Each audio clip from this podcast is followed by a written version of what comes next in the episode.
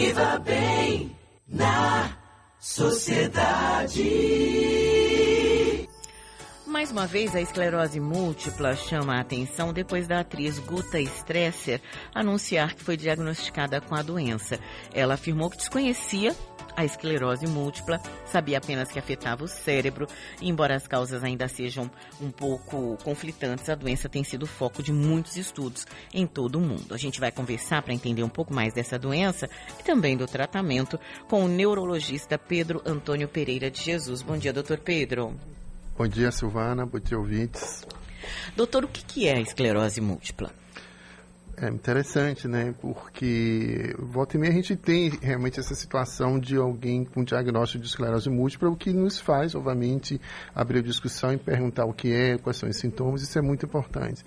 A gente costuma definir a esclerose como sendo uma doença é, primariamente ela ataca o cérebro e também a medula espinhal, que são partes do chamado sistema nervoso, que se caracteriza por ter múltiplos fatores que desencadeiam é, esta doença e que vai levar à inflamação né, do cérebro e ou da medula espinhal, que são partes do sistema nervoso, como já dito anteriormente, que vai dar manifestações clínicas muito variadas. Né, e muitos fatores estão associados a essa doença. Essas manifestações variadas dificultam a identificação da doença, doutor? Sem dúvida nenhuma. Esse é, é um é fato que a gente sabe, né? Infelizmente, por ter uma, uma heterogeneidade nas suas manifestações, a esclerose múltipla, por vezes, né, ela simula muitas outras doenças e, difícil, e dificulta o seu diagnóstico. E ela tem uma característica é, muito, digamos, particular, né? Na grande maioria das vezes, a esclerose múltipla ela tem uma evolução crônica, que a gente costuma dizer que é surto-remissão. O que, que é isso? O indivíduo tem sinais e sintomas durante o período variável, pode se recuperar espontaneamente, até mesmo sem um tratamento, com uma recuperação completa ou com sequelas leves, e algum tempo depois volta a apresentar ou as mesmas manifestações ou outras manifestações. Então, essa evolução crônica, onde o indivíduo tem um surto e ele se recupera, na grande maioria das vezes, e depois volta a ter outro surto, dificulta o diagnóstico é necessário que o médico que esteja atendendo esses pacientes fique muito atento para essa possibilidade, porque pode realmente dificultar o diagnóstico, essa evolução crônica com melhora e períodos também de piora da doença. Quais são os sintomas mais comuns? Justamente por ser muito heterogêneo, a gente costuma dizer que quase todos os sintomas, não todos, mas muitos sintomas são presentes na esclerose múltipla. Mas tem alguns que a gente diz que é muito característico, né? são os mais característicos que fazem com que o médico fique muito atento.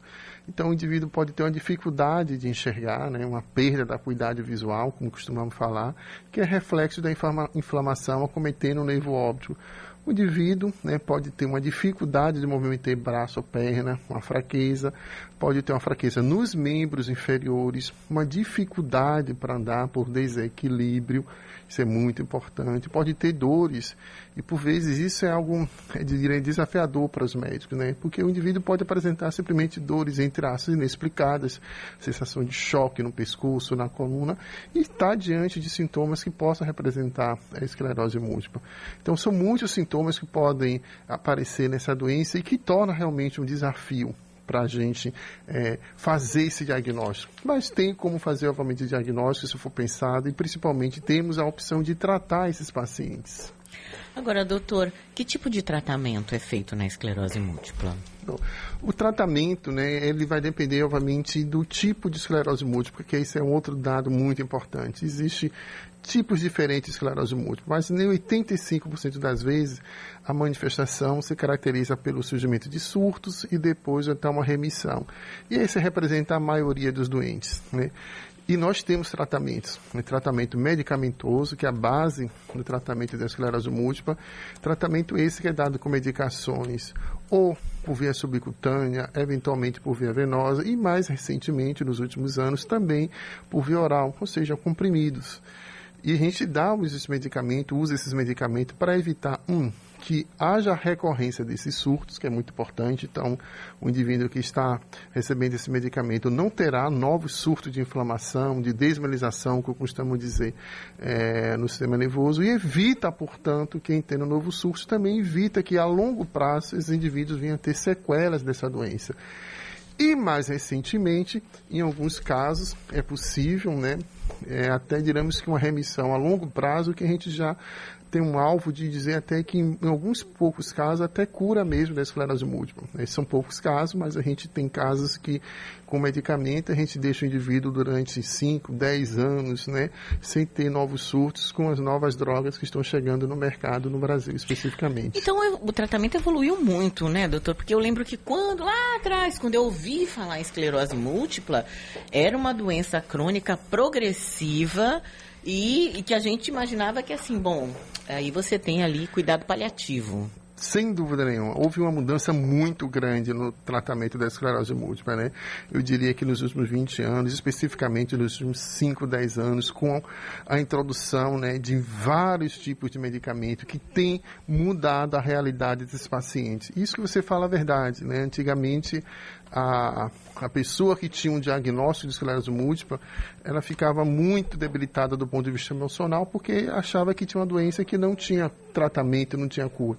Mas houve uma mudança, uma mudança, eu diria que radical, é, no sentido de tratamento para esses pacientes. Hoje nós temos muito que oferecer para esses pacientes. Não temos apenas uma medicação, nós temos vários tipos de medicações, o que permite para a gente né, escolher, né, selecionar a droga adequada, o medicamento adequado para aquele paciente. A gente identifica o perfil do doente e a partir disso a gente seleciona. Então houve essa mudança, isso é muito importante. Então não é o fim da do túnel para um indivíduo hoje que tem um, um, diagnóstico de esclerose múltipla. Nós temos sim tratamento. Né? E diga-se passagem, tratamento gratuito, porque o Sistema Único de Saúde oferece tratamento para todos esses pacientes. E alguns planos também, naqueles casos específicos que assim é, seja necessário, pode oferecer também. Mas temos sim tratamento e tratamento com medicações seguras e eficazes que mudamos a vida desses pacientes. Tem um ouvinte aqui é, dizendo, perguntando se é verdade que é possível usar o CDB canabidiol na esclerose, se isso já foi comprovado. Pronto, existe algumas pesquisas de uso de, de várias drogas, e entre elas o que a gente tem visto muito, não só esclerose múltipla, mas também outras doenças, é o uso do canabidiol. Então, existem alguns estudos, sim, com uso, mas não é, temos ainda a aprovação para o uso do canabidiol em esclerose múltipla, porque não temos evidências que dê suporte é, para mostrar a eficácia desse tipo de medicamento. Então, ainda não existe evidência é, baseada em ensaios clínicos que dê suporte ao uso do canabidiol, mas temos sim pesquisa nesse sentido. Além, doutor, dos medicamentos para o tratamento da esclerose múltipla. A gente está conversando aqui com o doutor Pedro Antônio Pereira de Jesus, ele é neurologista, falando de esclerose múltipla. Além dos medicamentos, tem algum outro tipo de tratamento? Tem fisioterapia?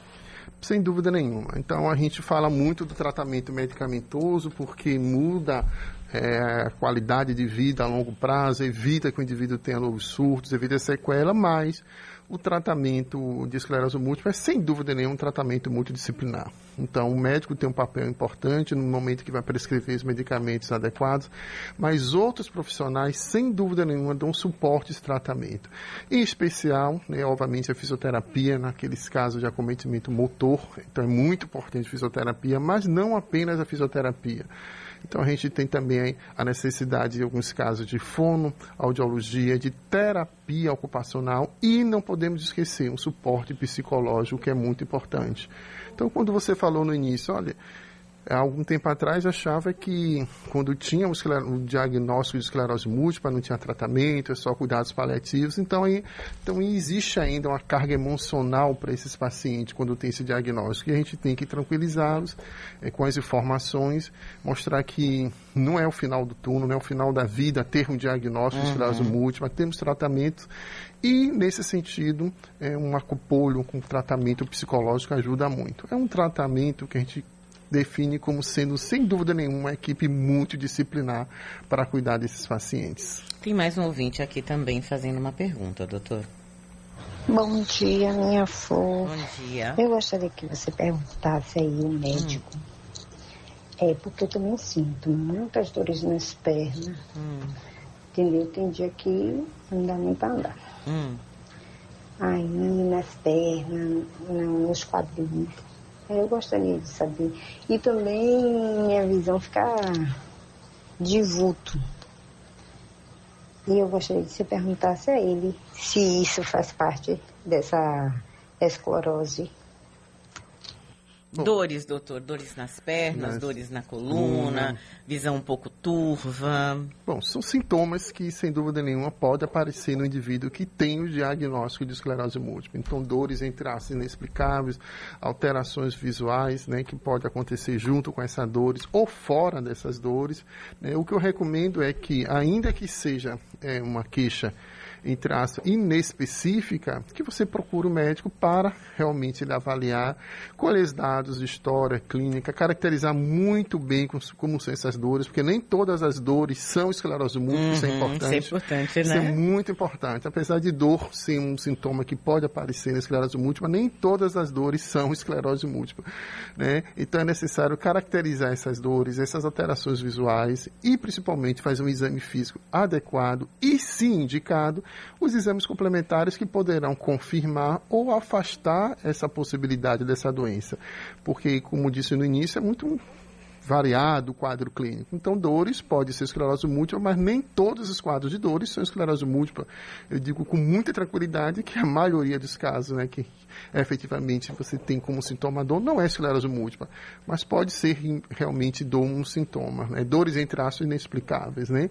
Então, o que eu recomendo é, ainda que possa ser sintomas de esclerose múltipla, que procure um atendimento médico, de preferência, né, com um médico neurologista, que após colher com detalhe todas as informações né, dos seus dados clínicos, história clínica, e ele examinar, irá fazer uma suspeita se é compatível ou não com esclerose múltipla e, se necessário, fazer a investigação para afastar ou confirmar esse diagnóstico. Tá certo, quero agradecer aqui doutor Pedro Antônio Pereira de Jesus, neurologista que conversou com a gente um pouco sobre esclerose múltipla. Obrigada, viu, doutor? Um bom dia. Um bom dia para todos.